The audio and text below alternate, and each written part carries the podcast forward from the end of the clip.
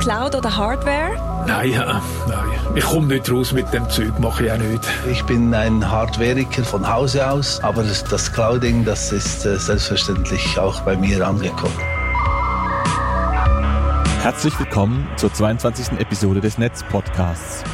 Wir sprechen im Podcast über Aktuelles aus der Netzpolitik mit Bezug zur Schweiz.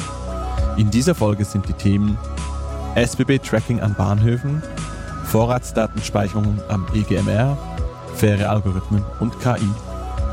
Wir nehmen am Freitag, den 3. März 2023 auf. Ich bin Florian. Ich heiße Rahel. Und mein Name ist Kire. Wir haben ganz viele Rückmeldungen erhalten, viel Lob, auch viele Anmerkungen. Herzlichen Dank hierzu. Äh, Martin hat uns äh, auf Mastodon geschrieben und uns darauf aufmerksam gemacht, dass bei einer Beschlagnahmung von Gegenständen äh, der Vorgang, äh, damit die Strafverfolgungsbehörden erst nach der Zustimmung eines Zwangsmaßnahmengerichts diese verwenden können, dass dies Siegelung und nicht Versiegelung heißt. Und zusätzlich, dass die Strafprozessordnung Ordnung und nicht Verordnung heißt und natürlich auch den Rang eines Gesetzes genießt. Vielen Dank für die Korrektur, die wir hier sehr gerne weitergeben. Eine weitere Rückmeldung haben wir zum Thema digitale Überwachungsmöglichkeiten der Polizei erhalten. Und zwar von Ursulina, die nebenberuflich als Retterin für die Alpine Rettung Schweiz tätig ist. Sie hat sich über die kritische Diskussion gefreut und sich aber gleichzeitig gewünscht, dass wir auch die positiven Einsatzmöglichkeiten von Technologien in diesem Bereich zum Beispiel ähm, in der Vermisstensuche beleuchten würden. Das natürlich vielleicht auch mal gerne machen. Und diese letzte Folge in der wir eben über diese Überwachungsmöglichkeiten der Polizei gesprochen haben, die hat noch eine weitere ähm, ausführliche Rückmeldung provoziert, und zwar von Stefanie. Und sie hat ähm, eine wichtige Präzisierung auch vorgenommen oder uns nochmal darauf hingewiesen, dass es wichtig ist, diese verschiedenen Stufen von Taten, die passieren können, zu unterscheiden. Und wir möchten das hier gerne auch nochmal machen. Es gibt in der Strafjustiz die Unterscheidung zwischen Verbrechen, Vergehen und Ordnungswidrigkeiten. Und Verbrechen, das sind die, die schlimmsten Taten, wenn man das so plump ausdrücken will. Das unter Verbrechen verstehen wir Taten, wo die Strafandrohung von mehr als drei Jahren Freiheitsstrafe besteht. Vergehen wiederum, da beträgt die Strafdrohung weniger als drei Jahre Freiheitsstrafe. Und dann unter Ordnungswidrigkeiten werden die kleineren Übertretungen verstanden, zum Beispiel Parkbussen oder eben wenn man drinnen raucht und so weiter.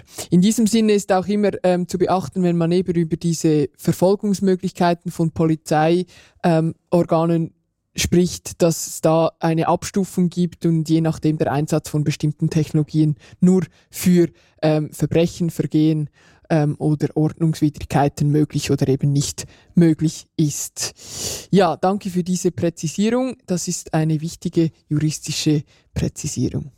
Dann hat uns Stefanie auch noch zum Thema Verfassungsgericht geschrieben. Äh, wir hatten bereits in einer früheren Folge bemängelt, dass es in der Schweiz kein Verfassungsgericht gibt.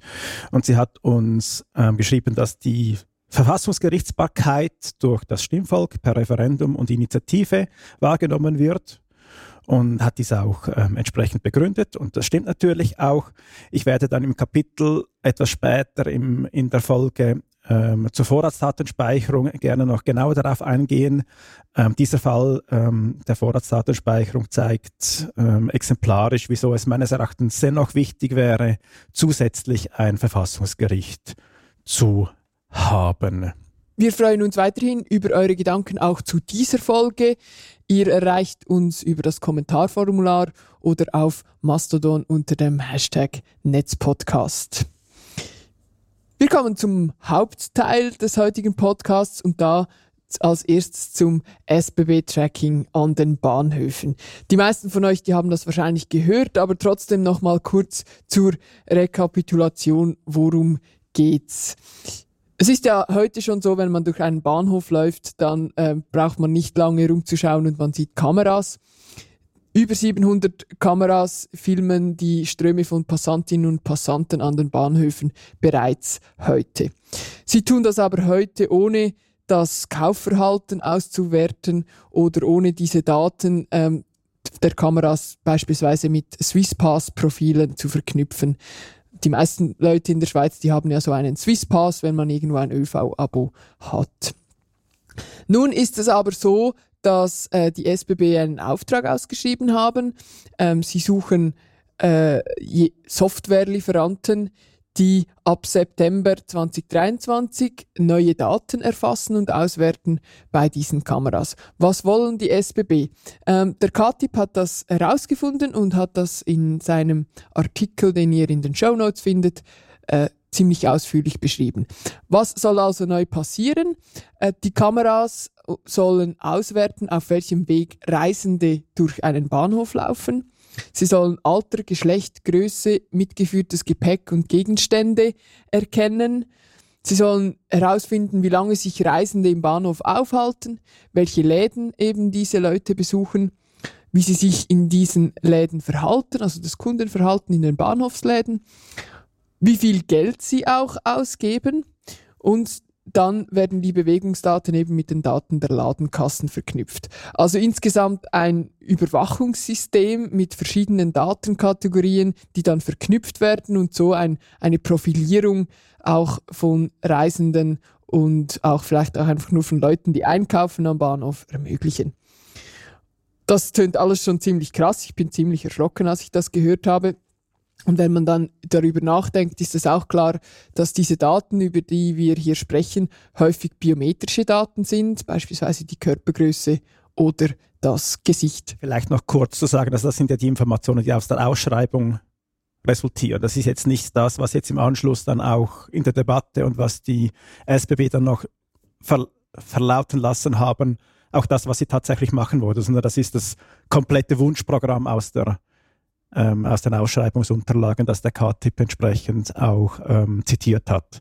Genau, das Wunschprogramm das der SBB, das ist eine wichtige Präzisierung und auch was die SBB damit erreichen wollen, hat der KTIP herausgeschrieben. So soll die sogenannte Abschöpfungsrate pro Reisenden soll erhöht werden. Also die, der Umsatz der Ladenbetreiber am Bahnhof soll höher werden, weil eben die Miete daran hängt, die diese Läden an die SBB bezahlen. Losgehen soll es, so der Plan der SBB ursprünglich ab September in Schaffhausen. Im Endausbau soll dieses Überwachungsprogramm dann 57 Bahnhöfe betreffen in der Schweiz und das alles mit äh, ähm, einem Lieferanten der Software und Kamera bis 2028, verlängerbar bis 2033. Also da sprechen wir über Zeiträume von mehreren Jahren, wo diese Programme laufen sollen. Jetzt nach dem, nachdem das herausgekommen ist vom KTIP, hat sich die SBB ein bisschen distanziert von diesen Plänen. Sie haben gesagt, diese Daten würden anonymisiert und sie würden nicht mit den Swisspass-Daten verknüpft. Ähm, das steht im Gegensatz zu dem, was eben in der Ausschreibung steht. Und die SBB hat auch noch präzisiert, äh, die diese Daten und die Analyse dieser Daten würde dazu dienen, die Besuchendenströme besser zu verstehen, die Sicherheit besser zu gewährleisten und so weiter. Also so ähm, ein bisschen eine Abschwächung haben sie gemacht, die aber eben im Gegensatz zu dem steht, was eigentlich eingefordert wurde. Und wichtig auch noch ähm, zur Frage der Anonymisierung oder De-Anonymisierung. Bereits heute werden Kameras eingesetzt an Bahnhöfen, die eigentlich technisch das Erkennen von Gesichtern ermöglichen. Ähm, die SBB sagt aber auch dazu, dass heute äh, diese Daten anonymisiert werden. Allerdings, wenn man dann schaut äh, bei dem Kamerahersteller, was diese Kamera kann, dann kann sie eben auch eine De-Anonymisierung. Also auch da gewisse Widersprüche in dem, was möglich scheint und was die SBB vorgibt zu sagen. Kira, die digitale Gesellschaft hat auf diese Entwicklungen reagiert. Ja, genau. Wir haben ähm, zusammen mit ähm, Algorithm Watch äh, uns daran gesetzt und uns die Thematik etwas angeschaut und dann auch einen offenen Brief formuliert, der aktuell ähm, unterschrieben werden kann. Das ist ähm, eine öffentliche Kampagne. Darin haben wir jetzt mehr oder weniger die, die Themen, die du jetzt auch aufgeführt hast, ähm, etwas, etwas äh, beschrieben und dann eigentlich dann drei Forderungen an die ähm, SBB formuliert, und zwar, dass es einerseits die Unternehmung ähm, Klarheit äh, schaffen soll über das genaue Vorhaben, also was sie jetzt tatsächlich machen äh, möchten, damit das für alle ähm, klar und öffentlich und ersichtlich ist. Dann darf keine Infrastruktur ähm, geschaffen werden, die eine Massenüberwachung ermöglicht, auch wenn das jetzt ähm, aktuell noch nicht gemacht wird, aber dass das eine Technologie ist, die, die es dann allenfalls in Zukunft machen könnte und dass keine Datenerfassung und Bearbeitung im öffentlich zugänglichen Raum gemacht wird, die nicht grundrechtskonform ist. Ähm, in der Debatte ist auch aufgefallen, dass ähm, ja oft davon gesprochen wird, dass es sich um anonymisierte Daten, also speziell um pseudonymisierte Daten handelt. Also da wird ja eine solche ID ähm, vergeben, wenn eine Person in dem Sinn den Bahnhof betrifft und an diese ID dann alle weiteren Daten geknüpft sind, damit man eben dann einen Weg von einer Person nachvollziehen kann, wo sie hingegangen ist, was sie, was sie, ähm, wo ähm, allenfalls eingekauft hat. Und dann wird ja auch oft behauptet, dass weil es eben pseudonymisiert ist, dass es dann datenschutzkonform ist.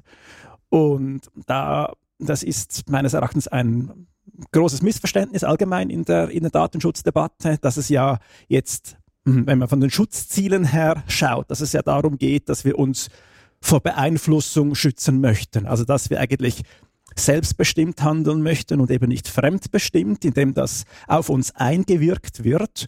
Und früher war das tatsächlich so, dass man von einer Person den Namen und die Postadresse wissen musste, um allenfalls einen Brief zukommen zu lassen, um Informationen unterbringen zu können. Aber heute, ähm, das im digitalen Kontext ja nicht mehr unbedingt nötig ist, dass ich eben wissen muss, welche Person das jetzt eben ist. Also eine, eine, eine, eine, einen Klarnamen, sondern dass ich eine Person Anführungszeichen nur wiedererkennen muss und dann mit den Daten verknüpfen muss, die ich schon habe und dann eben weiß, aha, die Person hat jetzt gerade ein Gipfel gekauft und vielleicht möchte sie jetzt noch einen Kaffee, jetzt in einem ganz einfachen äh, Kontext gesprochen und dass er dann das im, im, Prinzip die Beeinflussung ermöglicht und ohne dass ich jetzt weiß, wo jetzt diese Person genau wohnt ähm, und wie sie heißt, sondern das Entscheidende ist, ich muss ein Merkmal haben, dass ich sie wiedererkennen kann und wenn ich das mit Informationen verknüpfen kann, dann kann ich diese Beeinflussung machen. Und das ist eigentlich das, was ich von einem Datenschutz mir erhoffen würde, dass ich eben von dieser Beeinflussung geschützt werde. Ja, ich denke, das ist eine, eine wichtige,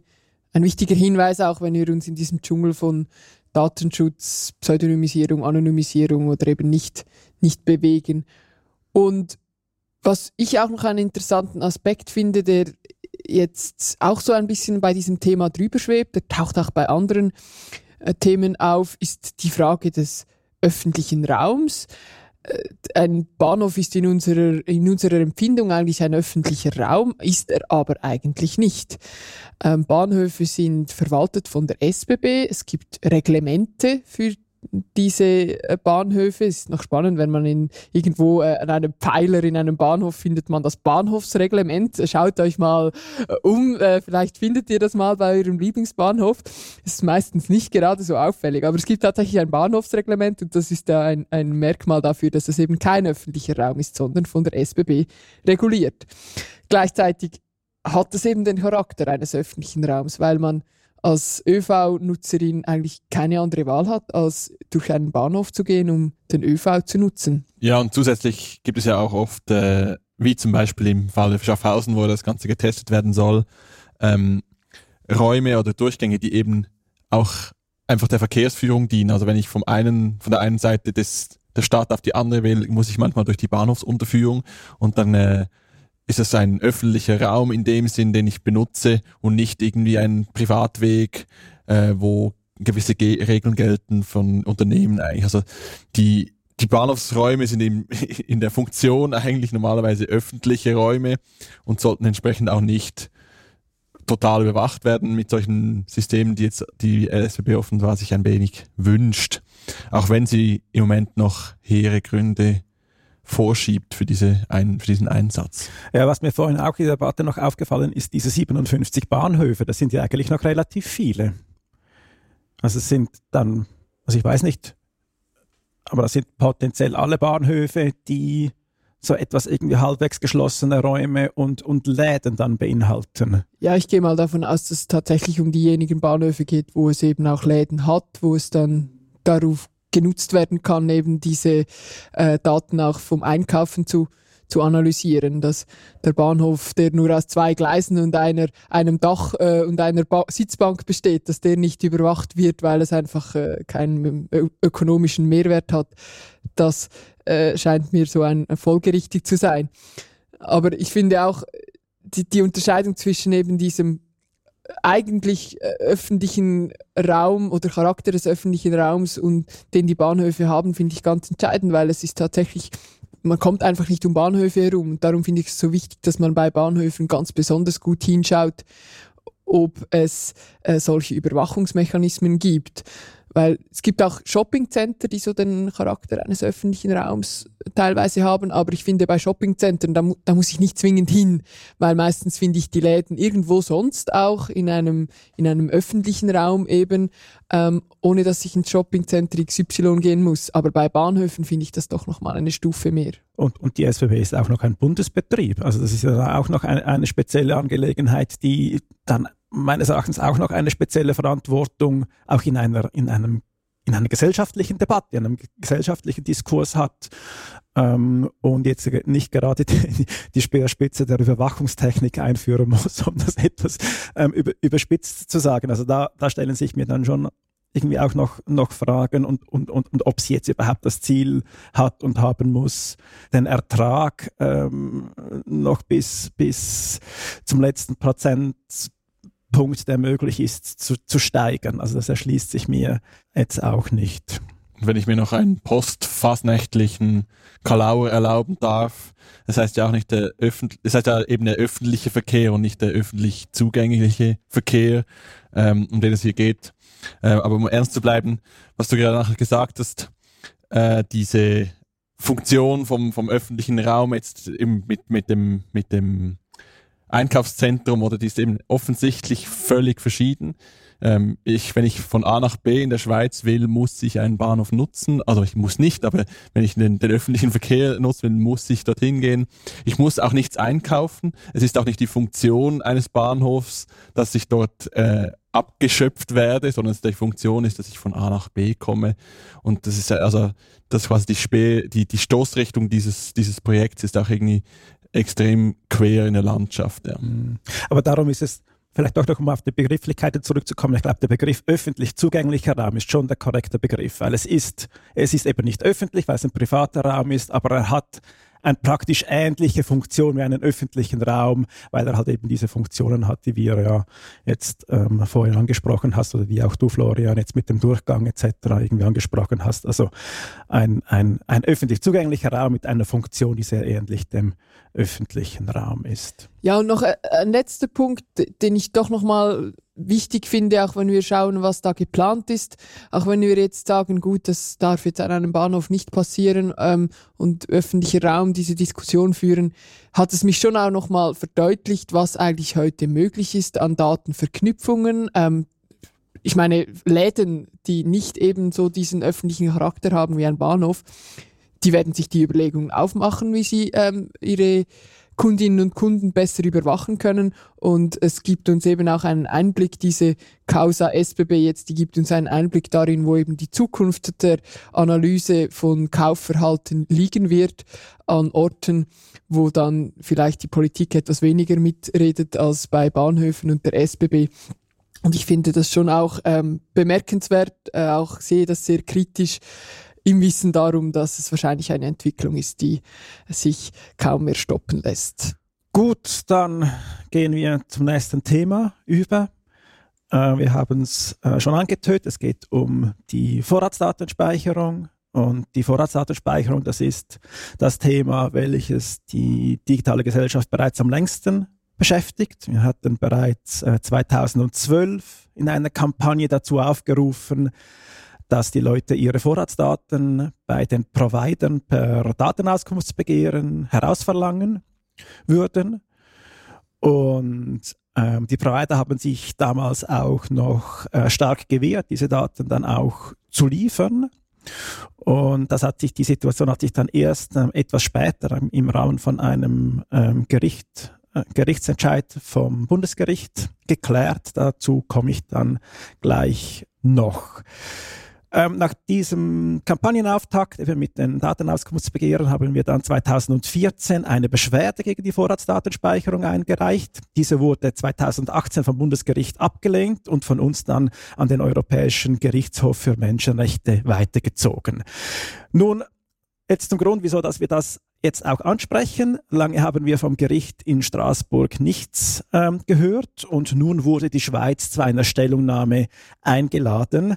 Ähm, das Gericht ist ähm, der Ansicht, dass äh, der Entscheid von Bedeutung sein wird und hat jetzt in, in dem Sinn das Verfahren eröffnet und eben die Schweiz zu einer Stellungnahme eingeladen. Darf ich kurz ähm, für die juristischen Laien wie ich nachfragen? Also das, das EGMR, dieses Europäische Gerichtshof für, der Europäische Gerichtshof für Menschen Menschenrechte, das ist ja schon eine große Nummer, oder? Da, da landen nicht viele Verfahren. Doch, da landen relativ viele Verfahren, aber viele werden gar nicht angenommen.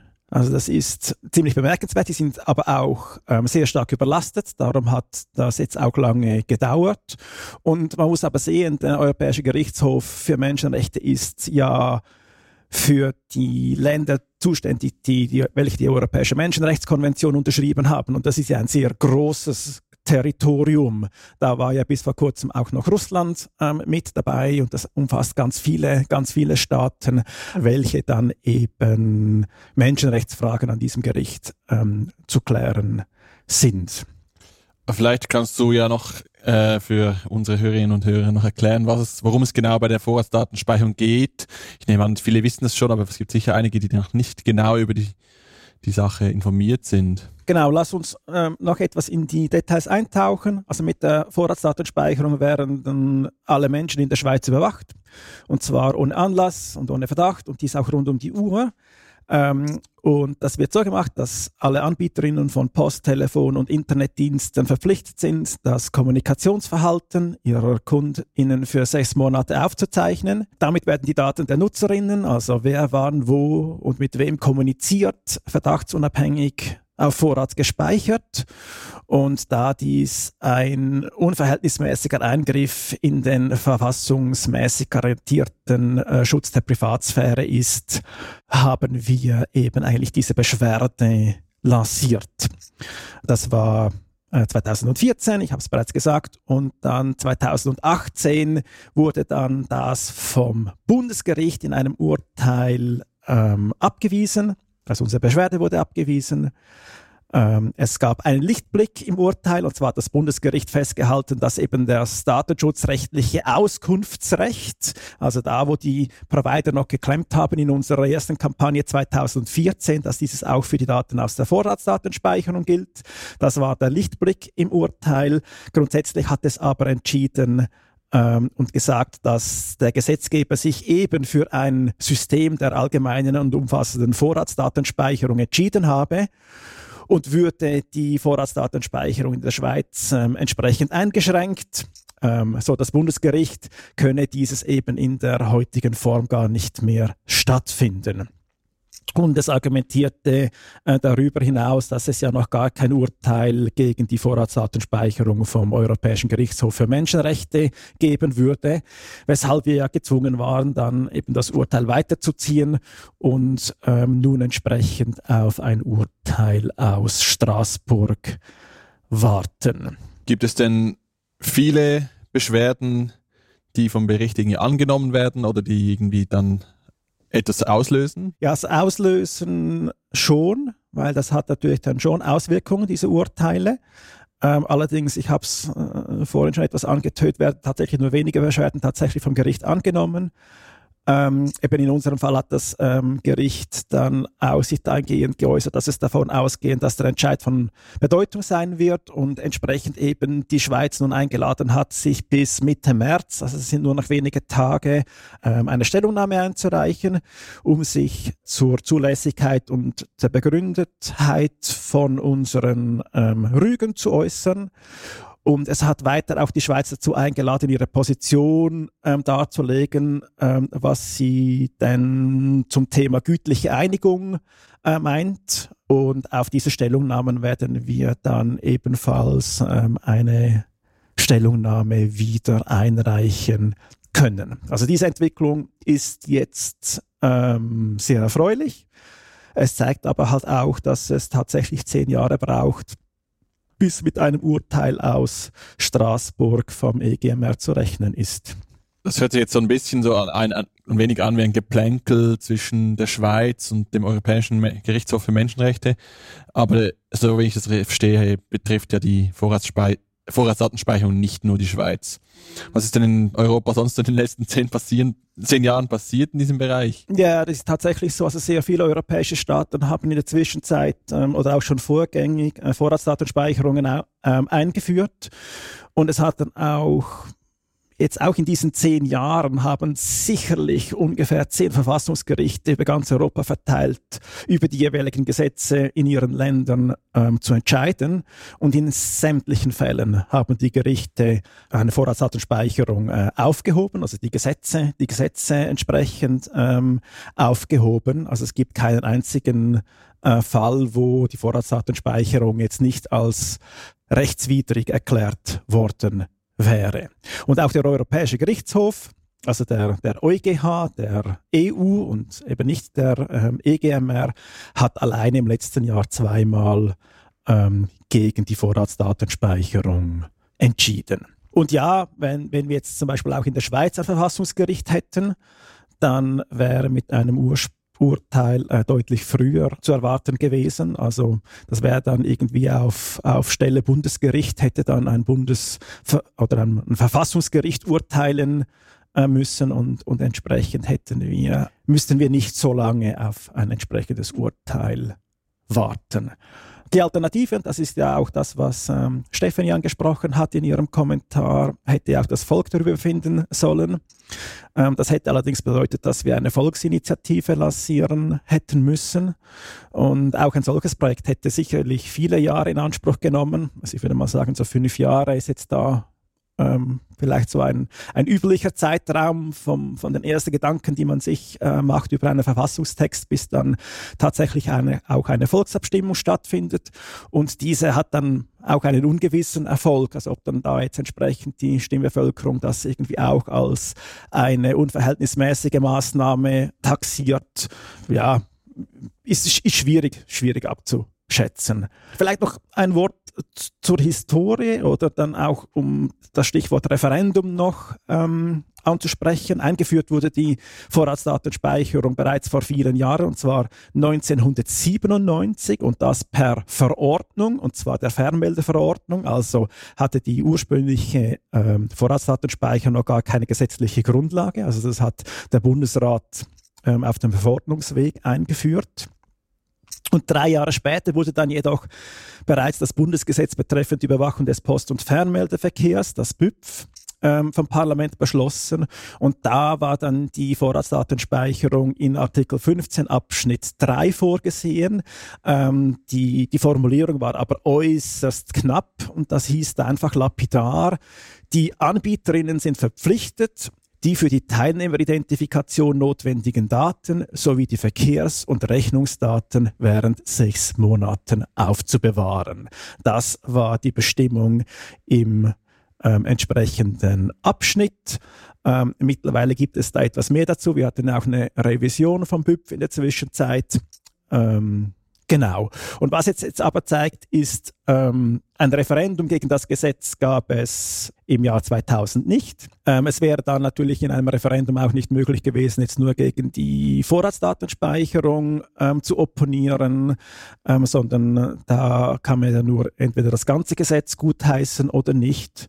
Und dass das dann auch eher schlecht funktioniert, haben wir dann ein paar Jahre später gesehen ähm, beim Nachrichtendienstgesetz. Da gab es ja ein Referendum und da war ja ein großer Kritikpunkt auch eine Massenüberwachung, zwar ähm, die Kabelaufklärung, aber das war ja auch nur ein ganz kleiner Teil des ganzen Gesetzes und entsprechend hat dann das Volk ähm, auch befunden, ähm, dass, dass, dass das Gesetz grundsätzlich eigentlich möchte, auch wenn vielleicht eine Mehrheit, und das ist auch nur potenziell eine Mehrheit, die die Kabelaufklärung nicht nicht ähm, gut befindet. Also alles in allem hatte das Referendum an der Urne ähm, keine Chance. Und daher haben wir uns auch tatsächlich dann ents eben entschieden, den Rechtsweg zu beschreiten, der uns nun aber schon zehn Jahre beschäftigt. Wir aber zuversichtlich sind, bald ein Urteil zu erhalten, das auch in unserem Sinne ist. Und wenn jetzt dann dieses Urteil kommt, also was, was heißt das denn jetzt für die Schweiz? Also soweit ich es verstehe, geht es dann im juristischen Ping-Pong noch ein bisschen weiter. Das ist dann nicht definitiv, sondern es kommt wieder vor Bundesgericht, aber die Vorratsdatenspeicherung wäre dann auf der Kippe. Oder kannst du das noch sagen, Kire, was Ja. uns da erwartet? Genau, also wenn wir jetzt in Straßburg mit all unseren Anträgen ähm, Recht bekommen, dann ist das Urteil ein Wiedererwägungsgrund für das Bundesgericht. Also wir müssen dann entsprechend ähm, einen Antrag schreiben und das Bundesgericht muss das aufnehmen und das Bundesgericht kann das Urteil aus Straßburg auch nicht ignorieren. Das heißt, es muss dann eigentlich unseren Anträgen Recht geben und unseren Anträgen Recht geben heißt eben die BeschwerdeführerInnen von der Vorratsdatenspeicherung auszunehmen. Und das würde dann eine entsprechende Anordnung via Dienst ÜPF wahrscheinlich, also die Überwachungsbehörde, an die Provider resultieren, die dann eben sagt, diese sechs Personen, also die BeschwerdeführerInnen wären von der Vorratsdatenspeicherung auszunehmen.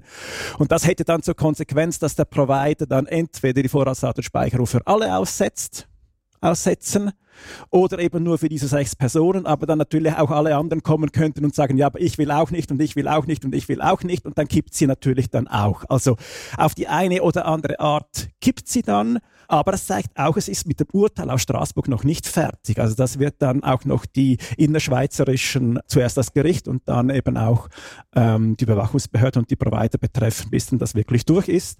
Und ich bin mir dann auch, auch also dann werden wir potenziell einen Erfolg haben, aber dann wird das politische Tauziehen wieder losgehen, weil auf der Vorratsdatenspeicherung ziemlich viel aufgebaut ist. Denken wir an den Antennensuchlauf und bis ins Urheberrecht rein. Und das wird, das ist dann eben eher die schlechte Nachricht, das wird politische Auseinandersetzungen dann, dann, dann wieder geben. Das sehen wir auch in anderen Ländern, dass immer wieder versucht wird, halt die Vorratsdatenspeicherung einzuführen. Und das ist halt dann schon ein großer Nachteil, wenn wir halt so lange Instanzenzuge haben, um, um dann äh, solche, solche Themen auch, auch klären zu lassen. Man kann gespannt sein auf dieses politische Tauziehen und dieses Chaos, das da auch in ganz viele andere Bereiche, du hast es angetönt, reinkommen wird. Plötzlich wird wahrscheinlich vieles in Frage stehen, was wir heute an Überwachung und an Datenerfassung haben seitens dieser des Staates oder der Provider. Genau, aber zuerst freuen wir uns jetzt, dass es an, in Straßburg weitergeht und äh, dass wir dann demnächst ein Urteil haben werden und alles weitere gucken wir dann zu seiner Zeit. Ich habe ja immer noch die Hoffnung, dass mehr Menschen irgendwann verstehen, dass sie eigentlich permanent ein Überwachungsgerät in der Tasche mit sich tragen, dass ihre Bewegung, Bewegungen aufzeichnet. Das ist einfach extrem vielen Menschen nicht bewusst. Ich war vor kurzem in einer Podiumsdiskussion und habe das erwähnt und ich habe einfach nur in ähm, perplexe Gesichter geschaut, weil das niemand wusste. Und das 2023. Und das 2023, aber vielleicht äh, ist ja auch die, die Chance dann nochmal da, wenn das nochmal aufs Parkett kommt, die Leute in, in dieser Hinsicht nochmal aufzuklären. Ja, da haben wir noch viel Potenzial für unsere Kampagne. Ja, ich würde sagen, kommen wir zum dritten Thema. Oder habt ihr noch wichtige Sachen? Ja, ähm, ich möchte noch einen kurzen Exkurs über faire Algorithmen und KI machen. Und zwar fand am letzten Mittwoch in Zürich eine, ein von der Digital Society Initiative organisierter Medienworkshop zu fairen Algorithmen und KI statt. Die Digital Society Initiative, das ist so eine Forschungsgruppe ähm, wo sich extrem viele Professuren und äh, Forschende an der Universität Zürich zusammentun, um über digitale Themen, die die Gesellschaft betreffen, äh, sich auszutauschen. Und äh, natürlich geht es da auch um Algorithmen und vermeintlich künstliche Intelligenz oder äh, künstliche vermeintliche Intelligenz. Das ist eine, eine sehr umstrittene Sache, ob es hier um Intelligenz handelt, die ja jetzt wieder extrem stark im Fokus gekommen ist, in uns unter anderem durch ChatGPT, ähm, was man auch vielleicht mal noch diskutieren könnte, was genau da die Intelligenz dahinter ist. Wie dem auch sei, der Fakt ist, dass Algorithmen und automatisierte Entscheidungssysteme bereits heute vielerorts zum Einsatz kommen. Also viele Lebensbereiche werden bereits algorithmisch ähm, beeinflusst. Und meistens wissen wir das nicht. Also wenn ich eine Bewerbung mache bei einer größeren Firma, weiß ich im Normalfall nicht, ob diese Bewerbung zuerst noch von einem Algorithmus gescannt wird und quasi schon aussortiert wird, ob ich überhaupt in die nähere Auswahl komme. Ähm, und selbst wenn ich das weiß, wissen wir nicht, wie diese genau funktionieren. Und es ist sicherlich also keine schlechte Idee, wenn wir als Gesellschaft uns mal äh, mit diesen Algorithmen und Entscheidungssystemen auseinandersetzen und eben auch die Forschung sich damit ähm, genauer auseinandersetzt. Und an diesem Workshop wurde insbesondere ein paar Resultate einer Umfrage ähm, zur Einstellung der Schweizer Bevölkerung gegenüber KI vorgestellt. Ich glaube, dass die Umfrage fand 2022 statt, wenn ich das richtig im Kopf habe. Ähm, sicherlich fand sie vor dem großen Chat-GPT-Hype statt. Ähm, was ist ja noch interessant ist, was, was eigentlich die quasi die Schweizer Bevölkerung zu diesem Thema denkt. Und Viele Resultate aus der deskriptiven Analyse waren nicht besonders interessant. Also wir haben verschiedene demografische Faktoren gemessen und versucht, das möglichst repräsentativ zu machen. Also woher kommen die Leute, wie alt sind die, sind die Men Männer oder Frauen, wie sind sie gebildet, sodass es so unsere Demografie einigermaßen gut abbildet. Und ähm, dann wurde auch gemessen, wie viel Wissen die Teilnehmenden über digitale Themen haben, über das Internet, aber auch spezifisch über, den, über die Funktionsweise von Algorithmen. Und dabei, nicht erstaunlich oder weniger erstaunlich, hat man herausgefunden, dass jüngere Männer mit höherem Einkommen und höherer Bildung, Bildung tendenziell mehr digitales Wissen mit sich bringen und äh, dass bei der politischen Einstellung, die wurde auch gemessen mit irgendwelchen Standardmethoden, dass je linker die Person ist, desto mehr digitale Skills die auch hat. Gleichzeitig auch je linker die Person, ähm, desto weniger Vertrauen hatten diese Menschen in Algorithmen.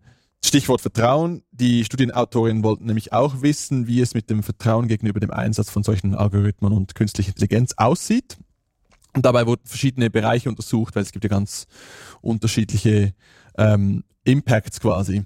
Also wie sieht das zum Beispiel bei den Gerichten aus, wie sieht das beim Einsatz bei Banken aus, bei Spitälern, also bei einer Diagnose zum Beispiel, oder auch bei den sozialen Medien, also wie Algorithmen uns Nachrichten zuspielen oder wie auch äh, soziale Medien Fake News oder Spam und so weiter herausfiltern. Und dabei zeigt sich, dass je höher das Vertrauen in einen dieser Bereiche ist, also in zum Beispiel eine Institution, desto eher akzeptieren die Teilnehmer auch grundsätzlich den Einsatz von KI in diesem Bereich. Das wurde mit einem extrem komplexen Modell, wo all diese 1500 Faktoren, die gemessen wurden, ähm, quasi am Schluss kam das heraus, dass nicht die, das Wissen eigentlich eine Rolle spielt, sondern wie fest vertraue ich den Gerichten. Und wenn ich den Gerichten gut vertraue, dann unterstütze ich tendenziell eher ähm, den Einsatz von KI oder von Algorithmen in diesem Bereich. Was aber interessant ist, dass das konkrete Vertrauen einem spezifischen Einsatz von Algorithmen natürlich dann stark von der Auswirkung dieser automatisierten Entscheidung abhängt. Also wenn es zum Beispiel darum ging, bei sozialen Medien, die relativ wenig Vertrauen genießen bei der Bevölkerung, automatisiert Fake News zu erkennen und zu filtern, dann fanden das sehr viele Menschen akzeptabel. Oder weil es ja nicht so einen großen vielleicht Einfluss hat für diese Menschen, oder sie dachten vielleicht. Das ist auch eine spannende Frage. Ähm, ein Viertel der Menschen fand sogar, dass eine solche Aufgabe problemlos völlig unüberwacht einer künstlichen Intelligenz von einer künstlichen Intelligenz erledigt werden könne. Spannend. Ging es aber dann zum Beispiel um die Frage, ob jemand aus der Haft entlassen wird oder zum Beispiel eine, die Frage, ob eine medizinische Therapie abgebrochen werden soll, dann sah es plötzlich extrem anders aus. Also dort, obwohl das Vertrauen in diese Institution, also in Spitäler oder Gerichte hoch war, wollten die wenigsten diese Entscheidung einem Algorithmus überlassen. Und wenn dann nur unter quasi strikter Aufsicht eines Menschen, also zum Beispiel im Sinne von Gerichten, dass äh, die Richterin oder der Richter ein, äh, eine Einschätzung, eine algorithmische Einschätzung bekommt über die Gefährlichkeit oder die Rückfallquote einer Person und dann auf der Basis von dieser Einschätzung dann entscheiden muss ähm, oder entscheiden darf, was gemacht wird. Wobei das natürlich auch sehr viele ähm, problematische As äh, Aspekte mit sich bringt. Vielleicht für die netzpolitische Diskussion war eben interessant, wie die Argumente für oder gegen den Einsatz von Algorithmen allgemein ähm, im gesellschaftlichen Leben bewertet wurden. Und jetzt äh, würde ich gerne mit euch eine kleine Übung machen, um zu testen, wie gut ihr die Schweizer Bevölkerung kennt. Vielleicht habt ihr es ja schon ein bisschen gesehen. Ähm, was denkt ihr, welche der folgenden Argumente für Algorithmen wurden am besten bewertet und welche am schlechtesten? Ich lese sie mal kurz vor. KI kann für positive Ziele eingesetzt werden. KI ist objektiv und faktenbasiert. KI hat keine individuellen Vorurteile. KI ist effizienter und günstiger. Und KI kann mehr Daten in die Entscheidung einfließen lassen. Kiri, was meinst du, welches von denen hat am meisten überzeugt? Da jetzt vorhin schon etwas äh, durchgeschieden ist, dass die Debatte wahrscheinlich noch nicht an dem Ort ist, wo sie sein sollte, würde ich jetzt mal sagen, dass ähm, ähm, ein Argument, das am besten für Algorithmen abgeschlossen hat, dass die Bevölkerung der Ansicht ist, dass ähm, KI und Algorithmen allgemein objektiv und faktenbasiert seien. Michael, was meinst du? Ja, ich denke auch, dass die Meinung der Bevölkerung derzeit halt auf ähm, Erzählungen oder auf Annahmen basiert, die im öffentlichen Diskurs schon geäußert wurden. Und da wird halt tatsächlich oft gesagt, es sei objektiv oder das ist ja auch etwas, was wir dann von, von so Maschinen äh, erwarten, dass sie objektiver sind, weil sie alles rechnen ähm, oder dass sie vielleicht auch keine individuellen Vorurteile haben. Ähm, ich denke, könnte mir vorstellen, dass das die, die Dinge sind, die ähm, am meisten gewährt, am positivsten gewertet wurden. Ja, ihr habt Glück. Die Gesellschaft ist schon ein bisschen weiter, als ihr zutraut.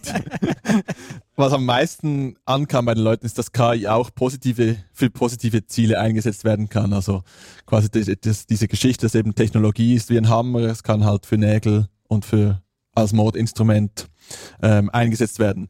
Was tatsächlich am schlechtesten ankam, aber also von diesen Argumenten für war, dass es äh, effizienter und günstiger ist. Was das wäre jetzt mein Tipp gewesen. Ja. Das ist ja auch nicht so ein, eine schlechte Nachricht, dass man diese Automatisierungs den Automatisierungsdrive nicht unbedingt als besonders wünschenswert vielleicht auch ansieht. Oder nicht als, als, als, als günstig auch, dass das mit, mit, mit, mit, mit anderen Kosten dann auch daherkommt. Genau, ja. ja, und ich finde ja auch, die, die Bevölkerung hat ja recht, wenn sie sagt, das kann für positive Ziele eingesetzt Absolut, werden. Ja, Oder wie ja. jede Technologie kann sie am Schluss ähm, für Gutes und für Schlechtes eingesetzt werden und was wir dann als gut anschauen und als sinnvoll anschauen, ist das schlussendlich dann eine, eine gesellschaftliche Entscheidung. Dann revidieren wir jetzt unsere Vorurteile gegenüber der Bevölkerung. Aber vielleicht der interessantere Aspekt dieser war auch noch die, die Argumente gegen die KI, das wurde auch noch abgefragt. Und ich mache mir, mache mir das gleiche Spiel nochmals, vielleicht einfach umgekehrt, was denkt ihr, was am schlechtesten ankam? Also welches Argument hat am wenigsten gezogen quasi? Und die Argumente waren folgende. KI ist eine Blackbox, KI basiert auf Daten mit Biases, KI kann missbraucht werden, KI hat keine menschlichen Emotionen und KI fehlt eine klare Verantwortlichkeit.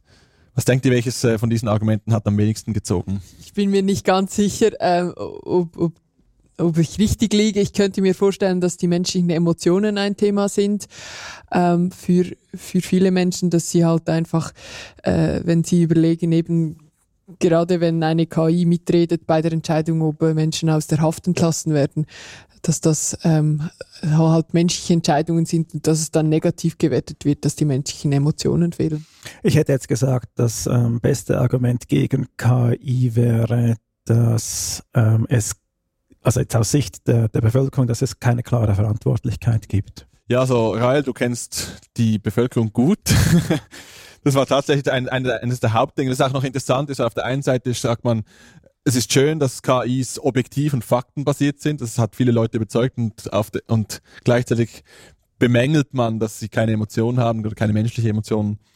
Ähm, was du gesagt hast, das ist leider auf dem zweitletzten Platz gelandet, dass quasi die Verantwortlichkeit nicht schlecht, äh, nicht gut geklärt ist.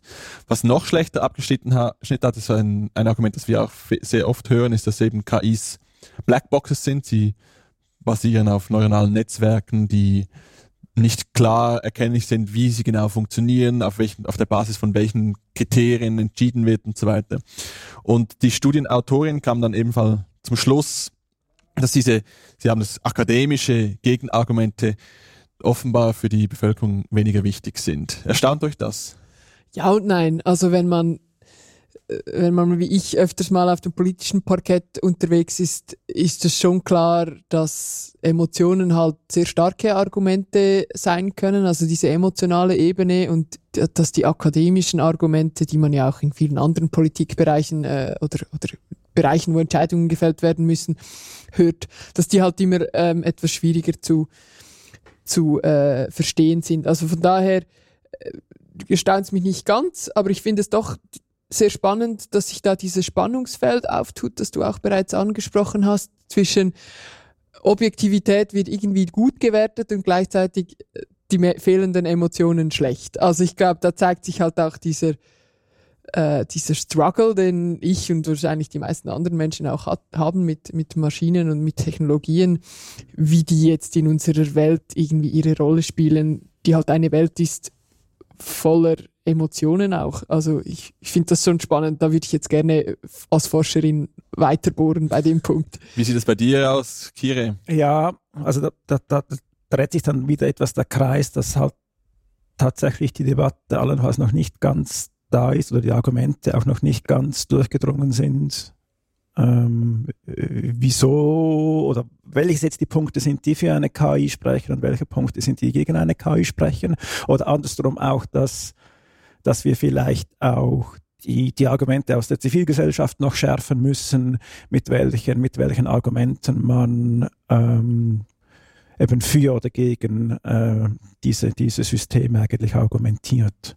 Also da geht, da geht es sicherlich auch noch eine, das gibt noch eine, da, da gehen die, die, die Punkte noch auseinander. Also dass halt eben ähm, öfters ja noch mit, mit, äh, mit den Systemen als Blackboxen argumentiert wird, aber das, und das stimmt auch, aber dass das in dem Sinne jetzt in der Bevölkerung noch nicht als Argument so verfängt. Das finde ich, finde ich eben auch eine sehr spannende Diskussion, wie man auch das konkret nachher bewertet. Also ich denke mir eben, dass in Bereichen, die vielleicht nicht so wichtig sind oder nicht so nicht so an die Grundrechte oder ans quasi ans Eingemachte geht, dass man da oft noch denkt, ja, das, die Algorithmen, die haben das in Griff, die haben super viele Daten zur Verfügung und machen eine gute Entscheidung. Aber wenn es dann eben so um Sachen geht, wie soll ich ähm, die Behandlung meiner meiner Eltern abbrechen, weil die KI mir sagt, es ist jetzt quasi der Zeitpunkt gekommen, dann geht es halt dann um ganz andere Dinge und da ist es mir dann vielleicht doch lieber, wenn eine Ärztin oder ein Arzt mir das noch verklickert, warum das jetzt Sinn macht und, und oder nicht. Oder? Ja, und ich finde es auch wichtig, dass wir gerade bei dem Punkt ähm,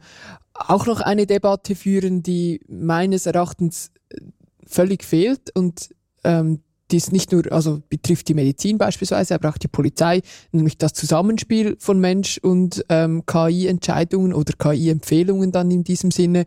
Also wie gehen Menschen damit um? Eben wie geht die Ärztin damit um, wenn ihr ein, eine KI sagt, äh, jetzt macht es keinen Sinn mehr und äh, das ist aber nur eine Empfehlung und keine Entscheidung, oder? Also ich finde, dieses Feld ist sicher auch noch nicht ausgeleuchtet, weil wir werden je länger je mehr KI als Assistentin haben und lernen müssen, wie wir solche Empfehlungen einschätzen und anwenden. Das war dann auch noch ein Teil der Diskussion anschließend. Da ging es dann um die Zukunft der Medizin, ob wir bald äh, quasi unsere KI-gestützten Assistenzsysteme jeder mit sich trägt und die uns dann sagen, hey, heute wäre es übrigens Zeit für einen leckeren Plant-Based Burger, äh, um deine Lebenszeit um zwei Minuten zu verlängern. Also natürlich ein bisschen überspitzt gesagt, aber eben auch solche Sachen wie, soll ich äh, diese Medikamente nehmen oder nicht, äh, weil es vielleicht Nebenwirkungen haben könnte mit der Konstitution, die ich habe, äh, wie, es, wie ich ausgemessen wurde. Das sind also schon Fragen, die uns sicherlich in den nächsten zehn Jahren beschäftigen werden. In diesem Zusammenhang ist ja auch extrem wichtig, dass solche Algorithmen wie auch immer irgendwie fair gestaltet sind und nicht einfach nur zum Beispiel zur Profitmaximierung, Entschuldigung. Ähm, eine Bank, die einen Bonitäts- oder einen Hypothekenalgorithmus möchte, die möchte im Wesentlichen, dass das Geld wieder reinkommt, das sie verlie verliehen hat, oder? Und das macht auch Sinn. Aber es ist kein Ziel der Bank oder der meisten Banken wahrscheinlich, dass diese Algorithmen auch völlig fair äh, die Chancen in der Gesellschaft quasi ähm, ermöglichen. Das war dann äh, eine große Debatte in, diese, in, diese in diesem Medienworkshop auch, wie man denn die Fairness von Algorithmen überhaupt bewertet ähm, und wie man das vielleicht auch regulieren kann, also auf der Seite des Gesetzgebers. Äh, ich nehme an, das ist auch ein Thema für euch, Kire, bei der digitalen Gesellschaft. Ja, wir haben uns ähm, im, im letzten Jahr und im vorletzten Jahr äh, länger Gedanken darüber gemacht, über die Regulierung von künstlicher Intelligenz, also die künstliche Intelligenz oder ADMS, die Automated Decision Making Systems, äh, wie wir sie eher umschreiben, ähm, ist ja ein sehr breites Feld. Also das fängt irgendwie beim Staubsaugerroboter an und hört irgendwie bei der Kampfdrohne auf. Und, und entsprechend sehen wir auch, dass es ähm, ähm, gute Anwendungen und, und negative Anwendungen gibt. Und die Gesichtserkennung ist zum Beispiel auch eine, eine Anwendung und entsprechend ähm, gilt es da eine Regulierung zu finden, die sowohl die positiven Aspekte ähm, und, und, und, und, und der Fortschritt und die Forschung und die Möglichkeiten irgendwie nutzbar macht und auf der anderen Seite aber die gefährlichen Anwendungen ähm, dann unter Kontrolle bringt, bis, bis auch zu Verboten ähm, führt. Und entsprechend haben wir da ein ein umfangreiches Papier gemacht, um ähm, eigentlich Richtung einer Regulierung von, von Algorithmen zu kommen. Und das wird jetzt ganz bestimmt dann auch nach und nach Diskussionen in der Politik geben. Und was auch jüngst jetzt noch ähm, passiert ist, dass wir dann einen, einen Beobachterstatus im Europarat haben, wo es eben auch um die Fragen der Regulierung der künstlichen Intelligenz geht. Ja, ich würde mir wünschen, dass diese Europaratsdiskussion, und das ist ja eine Diskussion, die jetzt die Schweiz auch ganz direkt betrifft, weil sie eben auch ähm, diesem Europarat Teil davon ist, dass diese Diskussion dann auch den Weg in der Schweiz, in die Schweiz findet und die Schweiz sich auch tatsächlich, wie die EU das bereits tut, Gedanken macht, wie sie eben KI regulieren möchte ähm, und was es da zu tun gibt. Ich denke, diese Be Debatte wird bei uns noch überhaupt nicht geführt, aber im Rest äh, Europas bereits schon. Ja, es gibt ja, ich, diesen AI Act, der in Europa, was äh, in der Schweiz irgendwie noch nicht mal auf dem politischen Parkett angelangt ist. Ja. Also es gibt da sicherlich einigen politischen und gesellschaftlichen Diskussionsbedarf äh, und wahrscheinlich auch noch ähm, Stoff für weitere Episoden bei uns. Vielleicht wollen wir noch zum Abschluss ein paar Kurznachrichten und Fundstücke für euch präsentieren. Ja, wir bleiben gerade beim Schweizer äh, politischen Parkett. Es ist jetzt genau drei Stunden her, seit der Bundesrat verkündet hat, dass äh, das Comeback von E-Voting kommt. Äh, der Bundesrat hat äh, heute Nachmittag eine Medienmitteilung verschickt, dass er in drei Kantonen für ganz spezifische Bevölkerungsgruppen, unter anderem Auslandschweizerinnen, Menschen mit Behinderungen und teilweise auch normale, wenn ich mal so sagen darf, normale Schweizerinnen, ähm, zulassen will unter gewissen Bedingungen. Und ähm, die Details sparen wir uns jetzt hier, aber äh, schaut euch das an, das wird eine kommende Debatte sein, die wir wieder führen und die wir vor allem auch sicher gut beobachten, wie das läuft. Äh, die E-Voting-Geschichte ist ja bereits eine sehr lange Geschichte mit vielen Wendungen. Ich habe auch noch ein Fundstück. Und zwar haben wir schon ein paar Mal über den stockenden Glasfaserausbau gesprochen. Und hier gibt es ja einen Rechtsstreit zwischen der, zwischen der Swisscom und Init7. Ähm, Swisscom ist ja da ähm, vor einiger Zeit ähm, auf einen Entscheid zurückgekommen, ähm, der ja ähm, ursprünglich ähm, gefällt worden war, dass man vier Fasern in alle Wohnungen und Häuser legen würde und hat dann nur noch eine Glasfaser ähm, entsprechend gelegt. Und da gab es eben diesen Rechtsstreit und Swisscom hat bis in den Zwischenurteilen, die bis jetzt gefällt worden ist, eigentlich immer, immer verloren ähm, und war aber bis anhin noch uneinsichtig und wollte das Urteil äh, nicht akzeptieren. Es hat es auch bis jetzt nicht gemacht, aber in der Praxis ist es nun so, dass Swisscom zurückkrebst und entsprechend wieder vier Fasern durchgehend in die Häuser legt. Also der Glasfaserausbau kommt wieder etwas in Schwung. Genau, und das letzte Fundstück betrifft ein Thema, das wir bereits in Folge 4, also ohne mich damals noch, aber ihr anderen war es vielleicht dabei, ähm, angesprochen haben, nämlich die Auseinandersetzung vor Gericht zwischen Sony und dem DNS-Betreiber Quad 9. Am Mittwoch wurde am Landgericht Leipzig darüber verhandelt, ob dieser DNS-Betreiber oder DNS-Betreiber im Allgemeinen Haftung für Un Urheberrechtsverletzungen übernehmen müssen, die quasi durch die Weiterleitung von solchen DNS-Betreibern geschieht. Ähm, Adrian Fichter hat in der Republik dann am Mittwoch selber nochmals schön aufgezeigt, welche Tragweite diese Entscheidung für ein freiheitliches Internet hat. Ähm, und kurz vorher wurde auch ein relevantes Rechtsgutachten veröffentlicht, das eigentlich argumentierte, dass DNS-Dienste keine urheberrechtliche Haftung übernehmen können. Vor Gericht kam es dann aber anders heraus. Es, das Gericht Leipzig machte Quad 9 zum Täter von solchen Urheberrechtsverletzungen auf Piraterie-Websites. Also sie sind schuldig, wenn Leute ihre DNS-Dienste nutzen, um auf Piraterie-Websites zuzugreifen.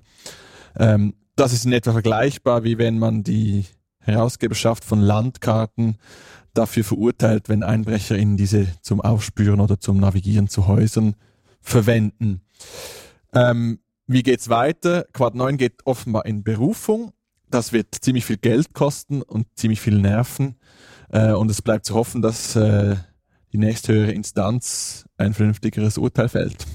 Dann hätte ich noch einen Veranstaltungshinweis. Und zwar am Netzpolitischen Abend vom Donnerstag, 16. März, wird es um das Thema Staatstrojaner gehen.